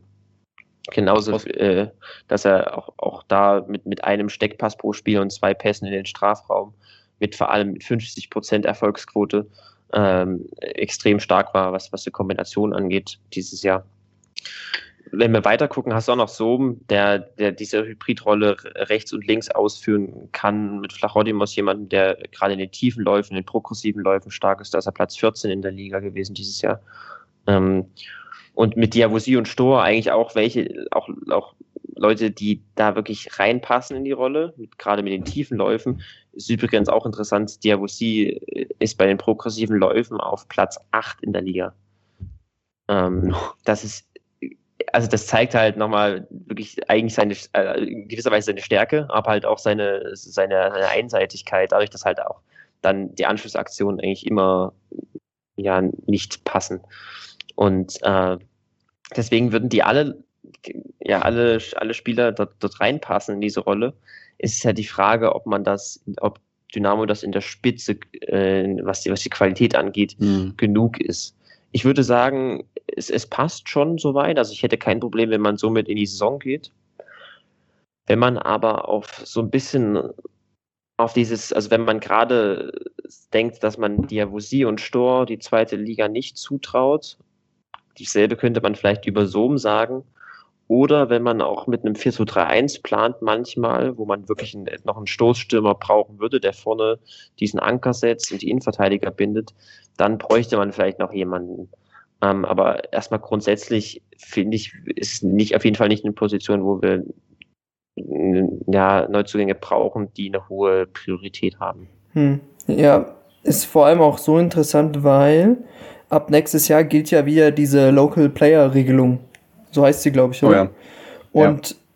aktuell, wenn wir jetzt alle Leihspieler, wie sie nicht da wären, würde es bei uns nicht funktionieren, meine ich. Deshalb ist es wichtig, es kommen ja zurück äh, Vasil Kusei und Simon Golnack, ähm, die, die in diese Regelung fallen, die dann sozusagen bei uns ähm, sein bleiben müssen, zumindest einer ähm, die dann eben als Backup eventuell eingeplant werden oder nicht. Weiß ich nicht. Man hat auch noch einen Phil Harris, der ab nächsten Jahr ähm, zu uns im Kader zumindest dazugehört. Sie haben, sie haben zwei doch jetzt mit, mit Profiverträgen ausgestattet. Ich weiß gerade die Namen leider nicht mehr. Ja, Jonas Kühn und ähm, Phil Harris. Kühn und Harris. Ja, gut, stimmt, ja. Ja, dann ist es, ja. Die beiden kommen dann dazu, bloß ich glaube, die beiden sind noch nicht lang genug im Verein, um zu dieser Local Player Regelung zu gehören. Ähm, deshalb bräuchte man zumindest Kusei oder Golnak, die da in diese Regelung fallen. Du brauchst ja vier, ne? Äh, ich glaube, Königsdörfer zählt nicht dazu und bei Elas bin ich mir nicht sicher. Elas zählt? Ja, dann hast du Elas, Kühn, Harris. Bei Kühn und Harris bin ich mir nicht sicher. Ja, Elas, Kühn, Harris. Rein. Genau, Elas, Kühn, und Harris. dann Golnak und Kusei, logischerweise. Und Kusei, ich meine, hat jetzt, kann man so sagen, vielleicht seine, seine Saison seines Lebens gespielt. Es war jetzt nicht grandios, aber ähm, für die zweite tschechische Liga anscheinend ganz gut. Hat jetzt nicht unbedingt viel vorbereitet und, äh, und Tore geschossen, aber laut Transfermarkt, Transfermarkt.de hat er eine sehr solide, stabile Saison gespielt. Hm. Ich, ich glaube, dass tschechische Liga.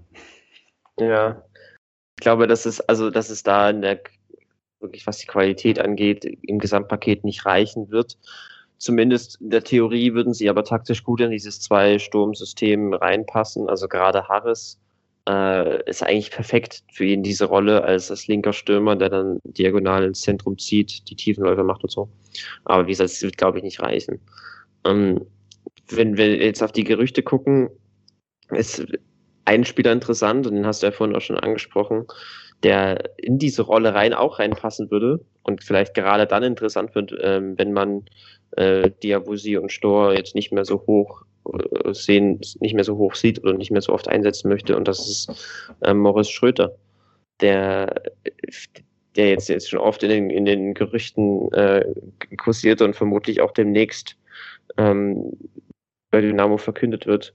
Und bei ihm glaube ich wirklich, dass es ein Spieler ist, der da perfekt in diese äh, Rolle reinpasst und auch uns nicht, also nicht nur in der Breite, sondern auch in der Spitze verstärken würde, weil ich ihn deutlich vor Diabusi, Stor und vielleicht sogar auch Sohm sehen würde.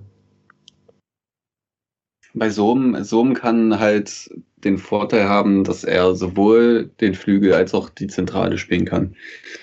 Und damit halt auch perfekt in das System passen könnte. Ähm, er ist zwar auch jetzt mittlerweile über seinen 30. Geburtstag schon hinaus, aber ich glaube, das könnte so ein Argument sein für ihn, ähm, wenn man dieses System betrachtet. Ja. Ich würde Sum sogar, also du hast gesagt, du siehst wahrscheinlich Hose noch vor Sum, tippe ich mal. Ich sehe es genau andersrum eigentlich.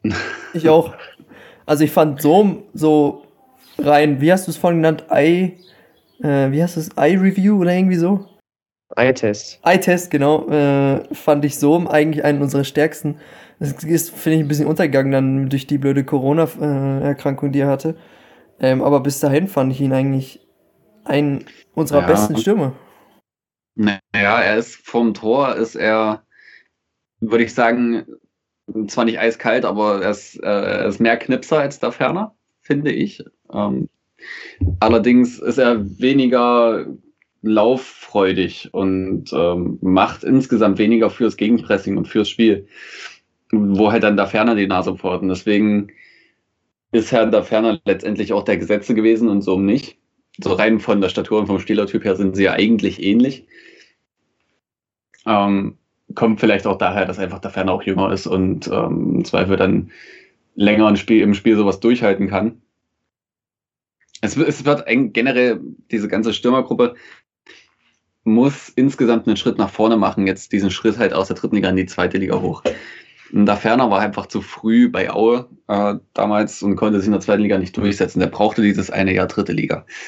Da, das kann sein, dass er das jetzt hinkriegt und das wäre sehr schön.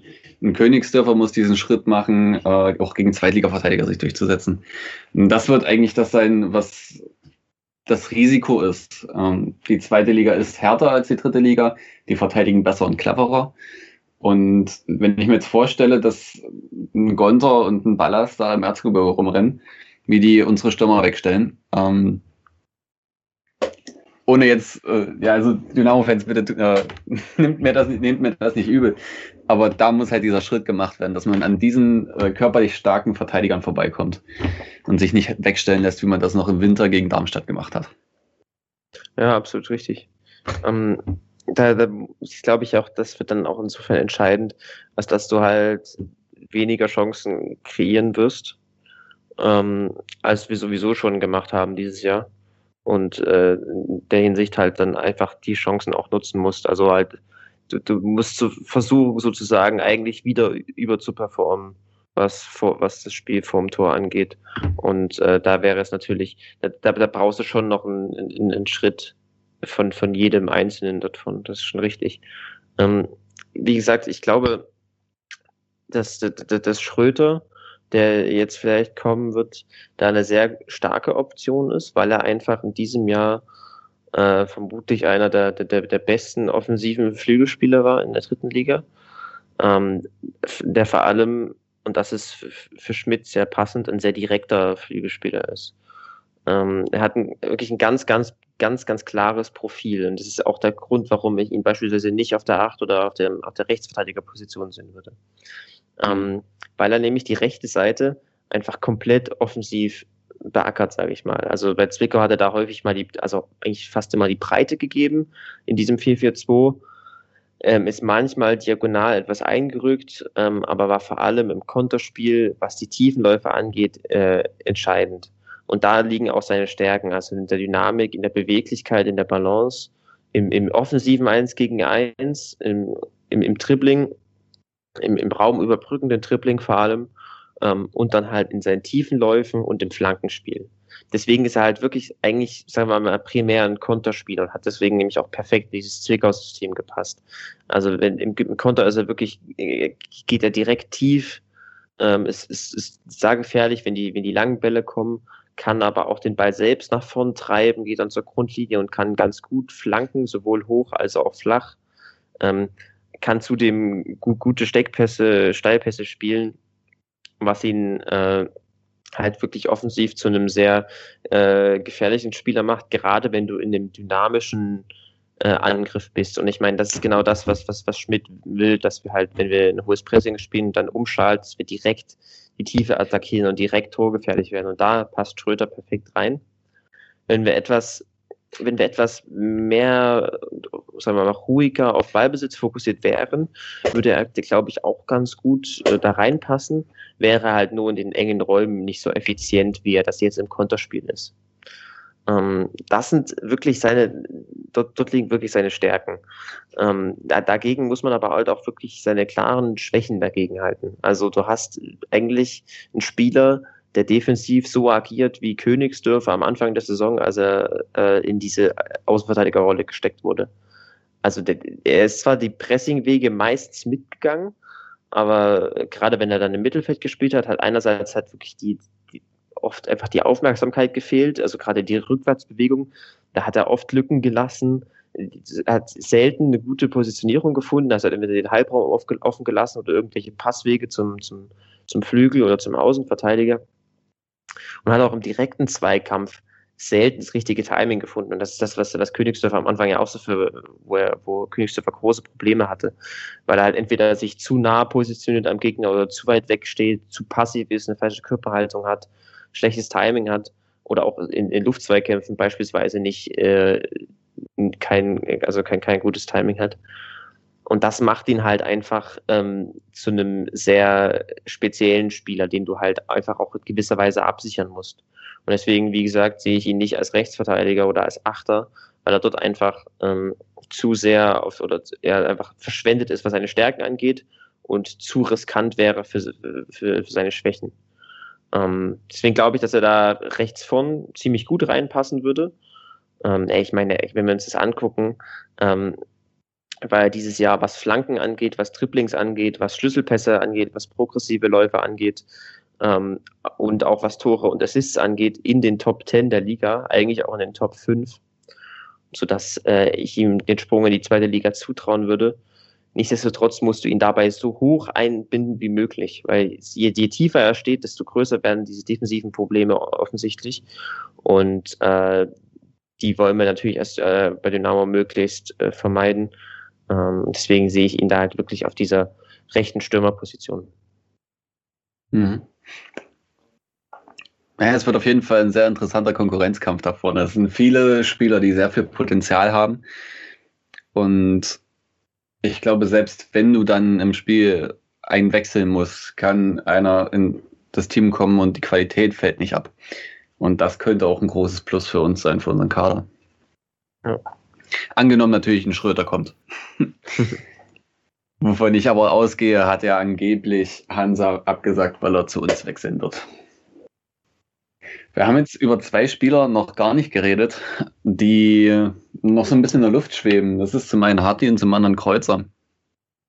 Wobei man sagen muss, wenn jetzt wirklich ein Sommer kommen sollte, ist wahrscheinlich die Tür für Niklas Kreuzer zu, oder?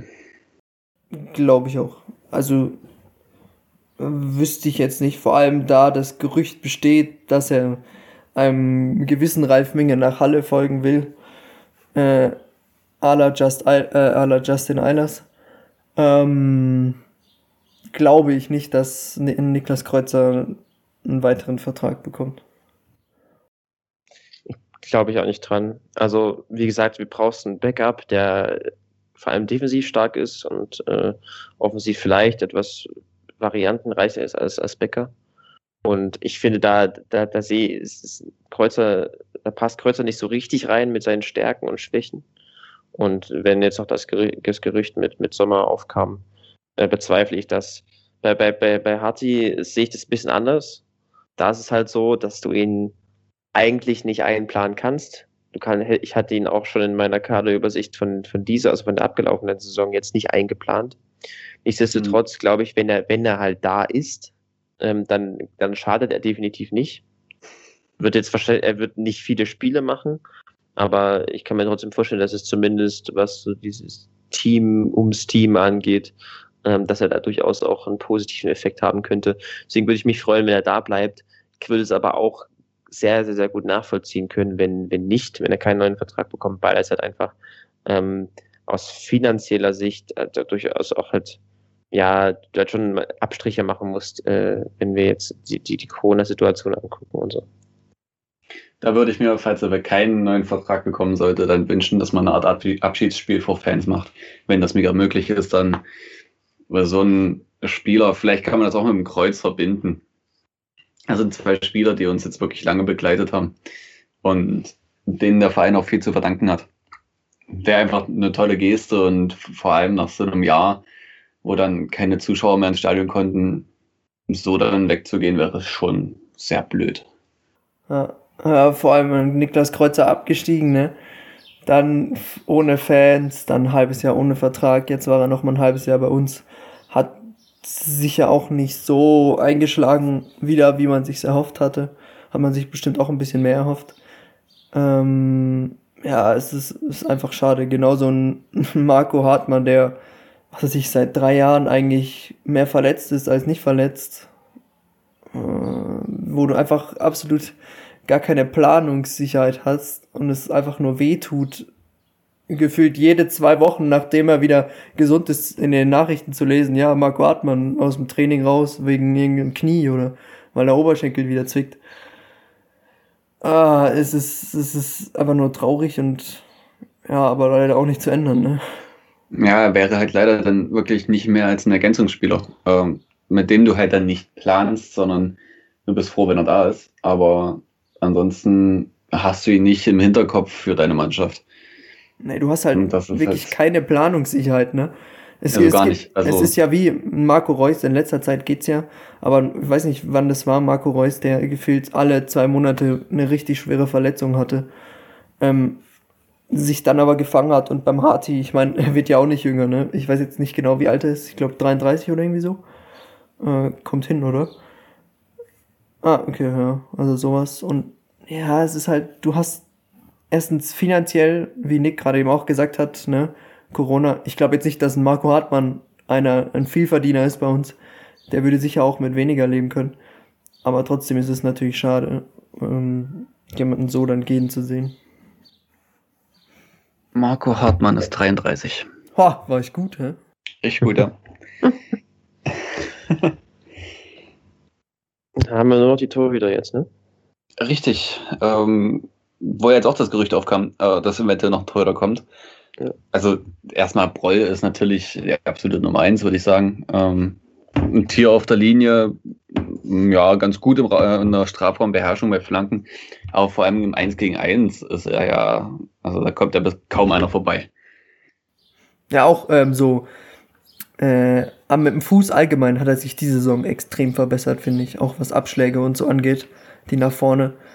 Die, die, die, die gingen in, ähm, früher, fand ich, zu viel einfach planlos nach vorne. Das war jetzt in der letzten Zeit, finde ich, hat sich das um einiges gebessert. Aber wie du gesagt hast, im 1 gegen 1 absolut unschlagbar. Ja, bei, bei dem Spiel mit Ball hängt halt noch viel von dem Gesamtkonstrukt ab und von dem, was der Trainer will und wie, das, die, wie die Struktur der Mannschaft aussieht. Und wenn du da halt als, als Torwart keine Lösungen an die Hand kriegst, dann ist es auch schwierig und dann kommen halt so viele lange Bälle zustande. Der Paul hat ja, das war ja dieses Jahr eigentlich über weite Strecken so. Und ist, deswegen ist Paul auch ähm, mit, lass mich kurz nachschauen, mit 13,29 Pässen pro, langen Pässen pro Spiel äh, auf Platz 1 der Liga. Ähm, wenn man alle Spieler anschaut, also wirklich jeden. Ähm, nichtsdestotrotz ist Proll absolut, und das haben wir auch im letzten Mal schon äh, besprochen als, als, als Spieler des Jahres, absolut ein starker Zweitliga-Keeper. Keeper hat 0,24, äh, 0,27 verhinderte Tore dieses Jahr und hat in dieser Hinsicht halt wirklich einen großen Anteil an Dynamos defensiver Überperformance gehabt. Ähm, seine, ja, habt ihr schon richtig gesagt, eine größte Stärke liegt halt wirklich auf, bei der Linienarbeit beim 1 gegen 1 auch mit Fuß finde ich ihn dieser nicht schlecht. Wenn man gerade noch die Struktur außerhalb im Team ein bisschen verbessert, dann, dann sehe ich ihn auch da noch stärker werden. Ähm, er hat manchmal ein paar Probleme drin, wenn äh, bei so Distanzschüssen, wenn man, wenn er manchmal es nicht schafft, sich perfekt auf den Schuss vorzubereiten, äh, also beispielsweise einen Negative Step drin hat oder so, äh, er einfach so, so, so einen Zwischensprung, der ihn dann manchmal der manchmal sozusagen die Spannweite nimmt. Ähm, aber trotzdem ist es ein absolut starker Zweitliga-Keeper und da muss man sich auch definitiv keine Sorgen machen. Auch wenn man dahinter guckt, die Position, was mit Wiegers einen soliden Backup, der auf der Linie ordentlich ist, mit dem Ball etwas konservativer ist, also er spielt ähm, er, er, spielt äh, weniger Bälle einfach grundsätzlich mit dem Fuß, weil er einfach da, weil, weil man ihn da nicht so einbinden möchte, weil er eben da etwas limitierter ist. Mm, und auf der Linie ist es auch so, wenn man sich die Daten anguckt, dass er, dass er zwar ordentlich ist, aber trotzdem äh, einfach viel weniger hält als beispielsweise ein Proll. Also der, bei ihm ist es zum Beispiel so, dass er nicht 0,2 verhinderte Tore hat, sondern 0,2 ähm, äh, in die andere Richtung. Also dass er zu viel in seiner Karriere äh, zugelassen hat, äh, wenn man das mit, den, mit der statistischen Qualität der Schüsse vergleicht. Nichtsdestotrotz haben wir ja auch schon mal langfristig, disku langfristig diskutiert, ist das ein absolut ähm, solider Backup. Das Problem ist nur seine Verletzung jetzt. Da weiß ich nicht, wie der Stand aussieht und ähm, wie man da mit ihm plant. Ich könnte mir vorstellen, dass es in der Hinsicht vielleicht einen Transfer gibt, insofern, als dass man irgendwie einen erfahrenen äh, ja, vereinslosen oder äh, erfahrenen äh, ja, Torwart holt, der halt äh, gerade Nummer zwei ist und den man einfach irgendwie ausleiht für ein halbes Jahr oder für ein ganzes Jahr. Ähm, wenn man mit Vigas halt erstmal nicht plant für ein halbes Jahr. Nichtsdestotrotz äh, ist, es, aber ist es auch keine Position, wo ich sage, da hat Dynamo einen riesigen Bedarf. Nee, definitiv nicht. Also du hast ja dann noch den Janis Maul dahinter aus der U19, ähm, der sich dann auch im Zweifel da noch beweisen kann, ähm, sollte nur der Mann sein.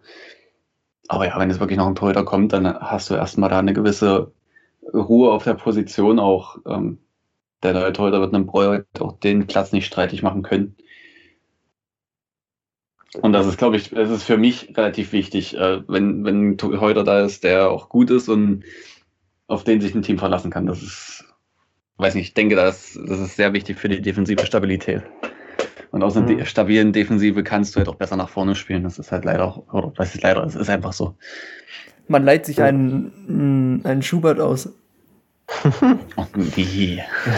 Stell dir mal vor, ich sag das jetzt heute. Und morgen früh wachen wir auf und nee, allein die Vorstellung. Da, da, da würde da das Trainingszentrum brennen.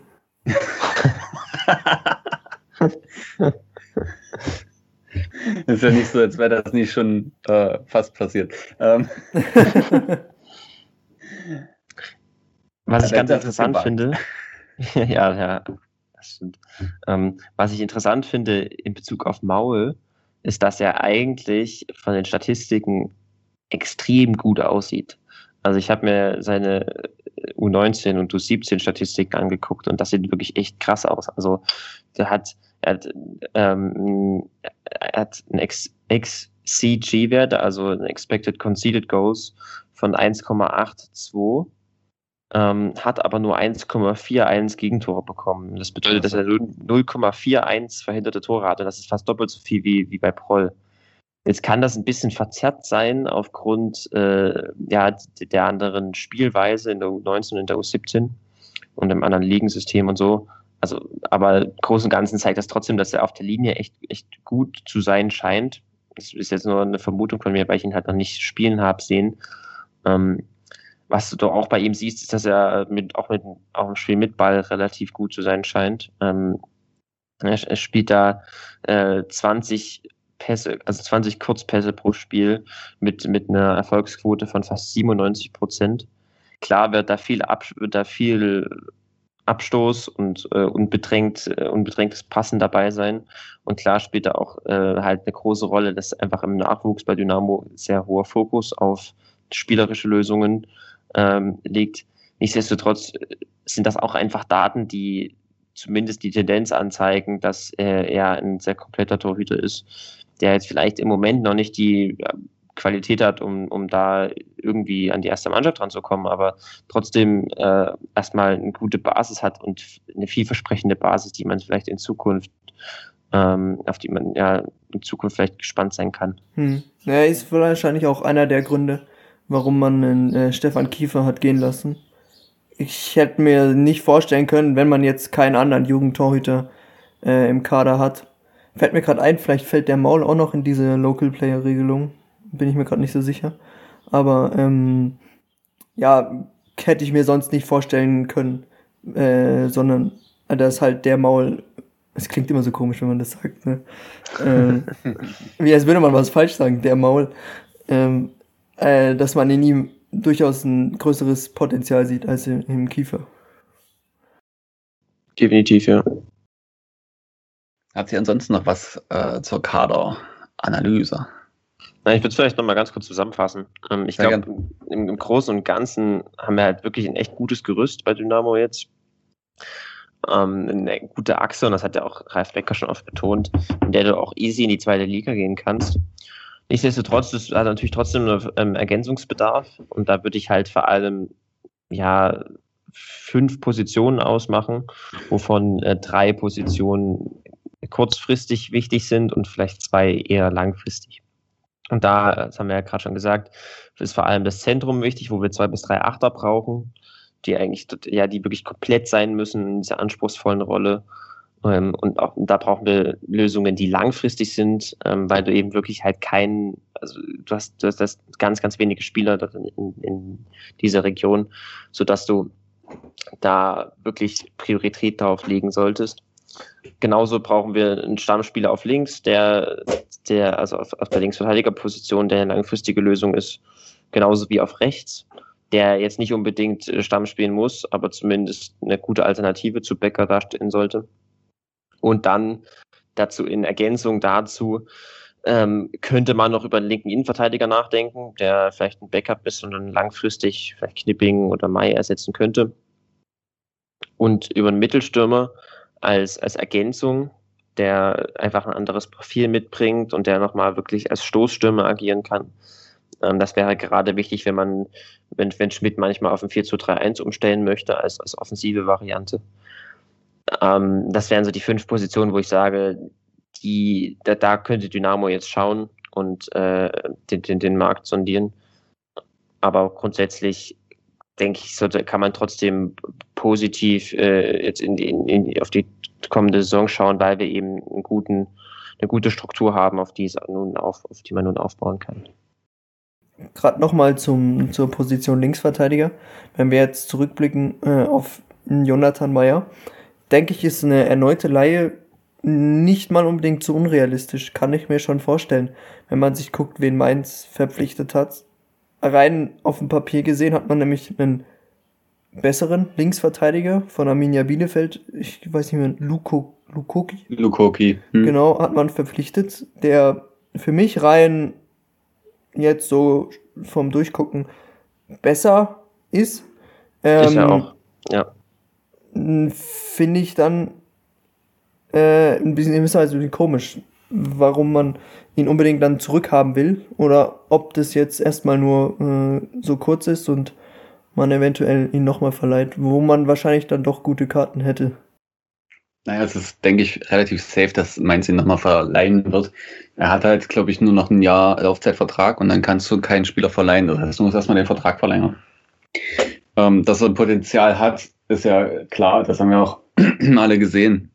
Er hat sich auch stetig gesteigert in der Saison, auch wenn er mal einen Hänger drin hatte. Ähm, und ob er jetzt nun wieder zu uns ausgeliehen wird oder ob er woanders hin verliehen wird, das wird man sehen müssen. Könnte mir natürlich vorstellen, dass da ein Ralf Becker auch in Kontakt ist mit den Offiziellen von Mainz. Wäre auf jeden Fall, denke ich, keine schlechte Leihe. Allerdings ist das auch keine langfristige Lösung. Dann brauchst du in einem Jahr wahrscheinlich zwei neue Linksverteidiger weil Chris Löwe aufhören wird und Joni Meyer dann wieder zurückgehen würde. Ja, genau, das ist das Ding. Ich glaube auch, dass Meyer nicht 100% reinpasst in diese ähm, Rolle in der Viererkette. Ähm, du würdest ihn halt etwas beschränken, was seine offensiven Qualitäten angeht, glaube ich. Ähm, nichtsdestotrotz wäre es als Notlösung, glaube ich, okay. Aber du hast ja gesagt, richtig langfristig, also du musst da wirklich langfristig denken auf der Position. Und da wäre ein junger Innenvert äh, Linksverteidiger, der wirklich auch perfekt in das Profil passt, ähm, am sinnvollsten. Das ist halt die Frage, wie weit der Markt das hergibt. Ne? Genau, ja, ja. Das muss man halt gucken. Das ist bei allen Positionen auch so, ne? Also wir haben wir haben halt echt keinen Einblick in den Markt von außen. Und ähm, du kannst es nicht, du kannst es nicht einschätzen, wer verfügbar ist und wer nicht. Und deswegen ist es auch immer ein extrem schwieriges Thema, wo man darauf hinweisen muss, dass du halt einfach, das ist alles auch Spekulation, das ist ein Stück weit und ähm, du einfach hoffen musst, dass äh, du als Verein ein, ein, so ausgeprägtes Scouting hast, dass du mit, dass der viel, viel, viele und vielversprechende Alternativen ähm, offenlegt, auf die du dann zurückgreifen kannst. Ich meine, dieses ganze spekulieren auf Transfers finde ich aktuell immer noch extrem schwierig, da ich absolut nicht einschätzen kann, wie Ralf Becker ähm, so seine Transfers vornimmt. Ich habe mich da jetzt nicht so miteinander ausgesetzt. Ich meine, äh, in der Zeit vorher hatten wir immer mal so Phasen. Da hatten wir mal diese Ösi-Phase, dann hatten wir die, die Skandinavier-Phase nächstes Mal mit den Finnen, mit den Dänen und so. Und dann hatten wir Ähm, mal eine französische Phase. Genau, sowas. Ähm, und bei Ralf Becker, ja, wir hatten ihn jetzt ein, im Sommer war er da, gut. Da hat er sich relativ gut im deutschen Markt bedienen können, sage ich mal. Ähm, Finde ich aber an sich auch kein, kein, nicht so schlecht, wenn man jetzt ausschließlich sich auf deutschsprachige Spieler äh, beschränkt, weil ich glaube, was so ein Haufen Nationen bewirken kann, haben wir auch gesehen. Es kann auch ziemlich schnell nach hinten losgehen. Da muss dann einfach auch das taktische Verständnis bei den Spielern schon so weit ausgeprägt sein, ähm, dass du das halt ohne Absprache machen kannst. Und das sind dann Spieler auf international sehr gutem oder gutem Niveau, wie du sie halt nur in der Bundesliga hast. Ja, oder Eigentlich. du kriegst Oder halt, halt- Spitze zweite Liga, das funktioniert auch noch. oder du Ja, kriegst halt wie letzten Winter einen, einen Entschuldigung, Nordmazedonien hat gerade ein Tor geschossen. ich sehe es gerade, ach du Scheiße. Aber was ich gerade sagen wollte, wenn man dann darauf guckt, ähm, du kriegst dann halt äh, eventuell so junge Spieler wie ein Godsway Donio, sag ich mal, wie letztes Jahr, die halt bei Manchester City ausgebildet wurden, die dann in sowas reinpassen würde. Aber ich glaube, da sind wir nicht die einzigen, die hinter solchen Spielern her sind.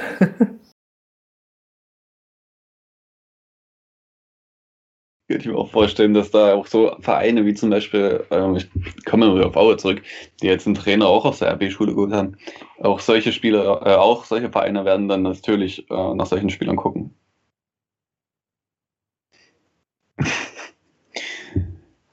Habt ihr sonst noch was für die Folge von heute? Von mir eigentlich nicht. Ich würde vielleicht trotzdem nochmal hinweisen auf diesen, auf den, auf den Blog-Eintrag mit den zusätzlichen Informationen und dem, ähm, in dem Text, gerade auch was die Alters- und Vertragsstruktur von Dynamo angeht und die Fragen, die ihr gestellt habt über Twitter. Ähm, lest da rein, wenn euch das interessiert. Ansonsten ähm, dürfte das dann so von der gesamten Kaderanalyse das auch von uns gewesen sein. Genau. Und Äh, ich wollte mich einfach nur nochmal, ähm, da wir ja vor, ich weiß jetzt nicht genau, vor zwei Wochen haben wir angefangen, ähm, dass man uns finanziell unterstützen kann. Das wollte ich einfach noch nochmal erwähnen, dass die Personen, die uns da schon finanziell unterstützt haben, einfach nicht unerwähnt lassen. Ich glaube, das gehört sich so. Ähm, einfach nur nochmal kurz beim Namen nennen, die Leute, die uns da unterstützt haben, finde ich irgendwie Weltklasse, wie man aus so einer kleinen Idee dann so viel rauskriegen kann. Dieses Geld versuchen wir natürlich im Sommer zu investieren, damit wir auch qualitativ oder besser werden und auch ein bisschen mehr Reichweite gewinnen können, da ich glaube, da wir, da wir da immer noch ein bisschen Potenzial haben. Ich möchte mich einfach bedanken. Ich lese einfach die Namen vor, wie sie gespendet wurden.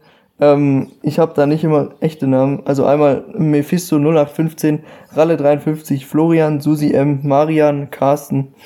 Das, äh, ihr seid die sechs, die uns da schon finanziell unter die Arme gegriffen habt. Wenn ihr wollt, geht einfach auf unseren Twitter-Account, da findet ihr den Link dazu ganz oben. Würde uns natürlich mega freuen. Wie gesagt, das Geld wandert nicht in die eigene Taschen, um sich irgendwie eine Playstation zu kaufen oder sowas, sondern ähm, wir versuchen das Geld so gut wie es geht äh, in die Entwicklung des Podcasts zu investieren. Ja, auf jeden Fall auch von mir ein großes Danke. Also allein das, was da jetzt schon reinkam, ist das ist einfach große Klasse für so einen, ja, noch sehr kleinen Podcast eigentlich. Also wirklich danke. Genau, kann ich mich nur anschließen. Ähm, wir werden das jetzt auch nutzen, die Zeit, um ein bisschen die Sommerpause, um ein bisschen an, an, an dem Produkt sozusagen zu feilen, ein bisschen zu uns, uns zu verbessern in vielerlei Hinsicht.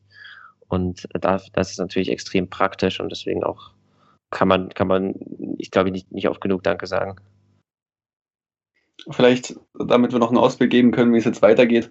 Wir nehmen uns jetzt erstmal ein, zwei, drei, vier, fünf Wochen, je nachdem, äh, wie wir lustig sind. Ähm, wir machen Sommerpause und werden uns dann irgendwann zurückmelden auf vielleicht eine ersten kleineren Analyse der Neuzugänge, die es vielleicht bis dahin gab, dann vielleicht schon mal Testspiele uns ein bisschen angeguckt haben können. Ähm, was wir einfach so für Eindrücke vielleicht auch vom Training haben, wenn wir irgendwie, keine Ahnung, es wird ja wahrscheinlich nicht so viele Streams vom Training geben, außer vom Auftakt. Ähm, ja, dass wir dann einfach euch auch Bescheid geben über die sozialen Kanäle, über die sozialen Medien, wenn es dann weitergeht bei uns und werden euch natürlich auch immer durch Lukas, unseren Admin, äh, weiter mit Content füttern. Ja, wird man schon mitbekommen, wenn wir, wenn wir wieder da sind. Sehr gut. Dann bleibt mir nichts anderes als, äh, als euch einen schönen Sommer zu wünschen und auch unseren Zuhörern. Und bis zum nächsten Mal.